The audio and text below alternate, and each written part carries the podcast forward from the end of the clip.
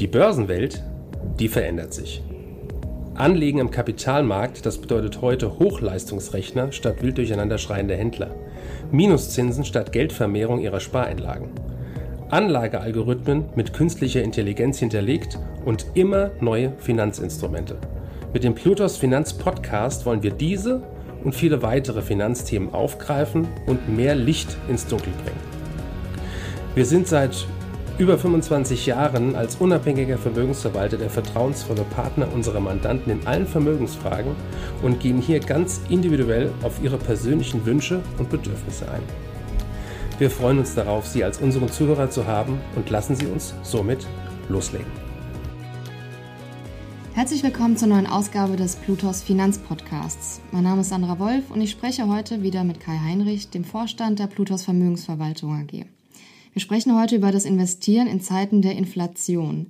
Herr Heinrich, können Sie mir ein historisches Beispiel für eine Inflation nennen? Ein historisches Beispiel, welches äh, eine Inflation zeigt und das zugrunde liegende Problem in einer Extremform darstellt, war in Deutschland die Hyperinflation in den 20er, 30er Jahren des vergangenen Jahrhunderts. Dramatisiert hat sich das Ereignis dadurch, dass der deutsche Staat zur Finanzierung des Ersten Weltkrieges extrem viele Schulden aufgenommen hatte, um Waffen und Munition zu finanzieren. Dies geschah damals über eine Kriegsanleihe. Durch diese Schuldenaufnahme musste der Staat immer mehr Geld in Umlauf bringen und sogar neue Scheine drucken.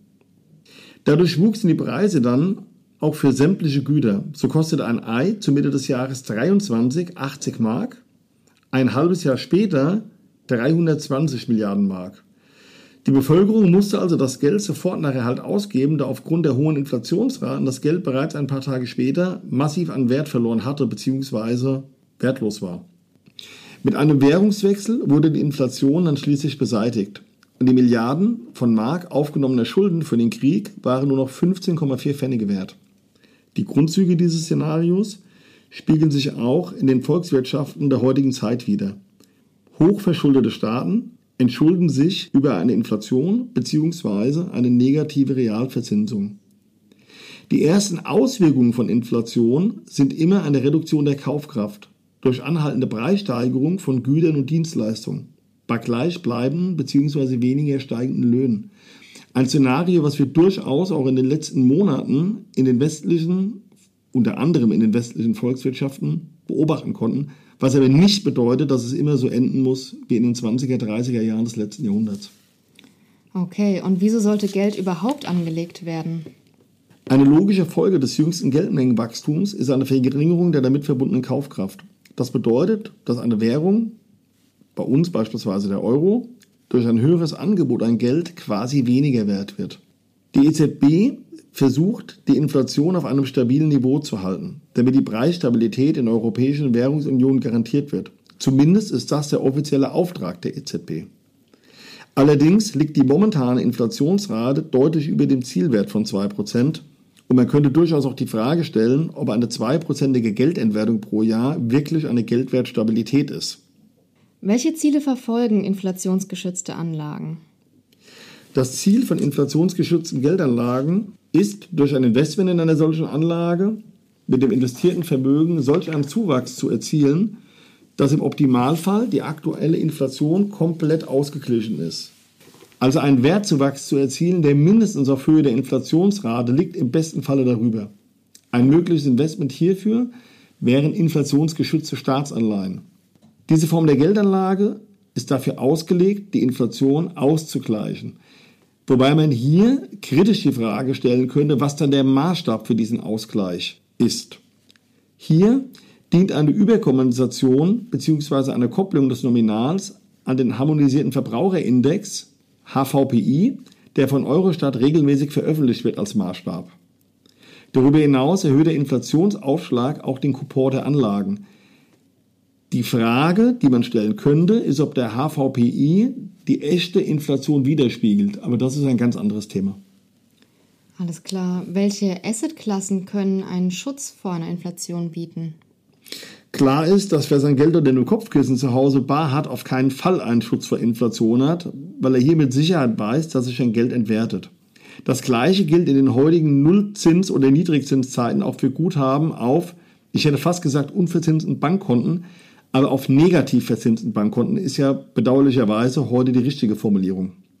Dieses Geld behält zwar nominal seinen Wert auf dem Konto, reduziert sich doch real permanent über die genannte Inflation, sprich man bekommt weniger Ware für das Geld. Die Kaufkraft sinkt. Einen besseren Schutz vor Inflation bieten Anlageklassen, die eine unabhängige Wertentwicklung von Zentralbankgeld haben könnten und im Optimalfall nicht beliebig vermehrbar sind. Beispiele hierfür wären die Edelmetalle wie Gold, Silber oder Platin. Eine weitere Option für den Schutz des Vermögens vor Inflation sind Immobilieninvestments in guten Lagen. Die Preise für Immobilien sowie Mieten steigen in Zeiten der Höhe der Inflation in der Regel ähnlich stark wie die Inflation selbst. Allerdings hat man hier immer das Risiko eines politischen Eingriffs. Stichwort Mietpreisbremse in Berlin. Weitere Möglichkeiten bieten Güter, die nur in einer begrenzten Anzahl vorhanden sind. Beispielsweise limitierte Editionen von Luxusuhren, Kunstobjekte jeglicher Art, Oldtimer oder auch gerne genommen in den letzten Jahren alte und seltene Whiskyflaschen. Klassisch würde natürlich einfach die Möglichkeit eines Aktieninvestments bestehen, äh, wo sich die Unternehmensbeteiligung besser entwickeln muss wie die aktuelle Inflation. Okay, und zum Abschluss, wann endet eine hohe Inflation? Das ist eine schwierige Frage, die nicht leicht zu beantworten ist. Ich versuche es aber mal ganz einfach zu machen, auch wenn das mit Sicherheit keinen Anspruch auf hundertprozentige Genauigkeit hat. Eine Inflation endet zum Beispiel, wenn die Zinsen so massiv erhöht werden, dass Geld aus dem System genommen wird, was aber oft eine Kontraktion der Wirtschaft zur Folge hat. Ein Beispiel dafür wären die 70er und 80er Jahre des letzten Jahrhunderts, wo Anfang der 80er Jahre die amerikanische Zentralbank die Leitzinsen signifikant angehoben hat, nämlich von ungefähr 5 auf 18 Prozent. Das führte dazu, dass die Inflation wirksam bekämpft wurde. Das unschönere Szenario wäre äh, das, was wir in den 20er und 30er Jahren des letzten Jahrhunderts hatten, nämlich eine Währungsreform. Oft geht das ganze Szenario in Stufen. Eine Inflation beschleunigt sich so weit, bis es mit Zinserhöhungen nicht mehr in den Griff zu bekommen ist. Ein aktuelles Beispiel für eine fortschreitende Inflation, wo man aus meiner Sicht nicht richtig handelt, was die Zentralbank angeht, ist übrigens die Türkei. Okay, vielen Dank. Danke für Ihre Zeit und Anhören unseres Plutos Finanzpodcasts. Ein Podcast, der Ihnen sowohl allgemeine Informationen zum aktuellen Marktumfeld sowie auch Wissen zu speziellen Themen wie Rohstoffe, Fonds oder auch Aktien einfach und effizient vermitteln soll. Wenn Ihnen der Podcast gefallen hat, dann hinterlassen Sie gerne eine Bewertung auf Apple Podcasts und folgen Sie dem Podcast auf Spotify. Teilen Sie ihn auch gerne auf Facebook, Twitter und LinkedIn und besuchen Sie uns auf plutos.de. Viel Spaß weiterhin und bis zum nächsten Mal, Ihr Plutos Team.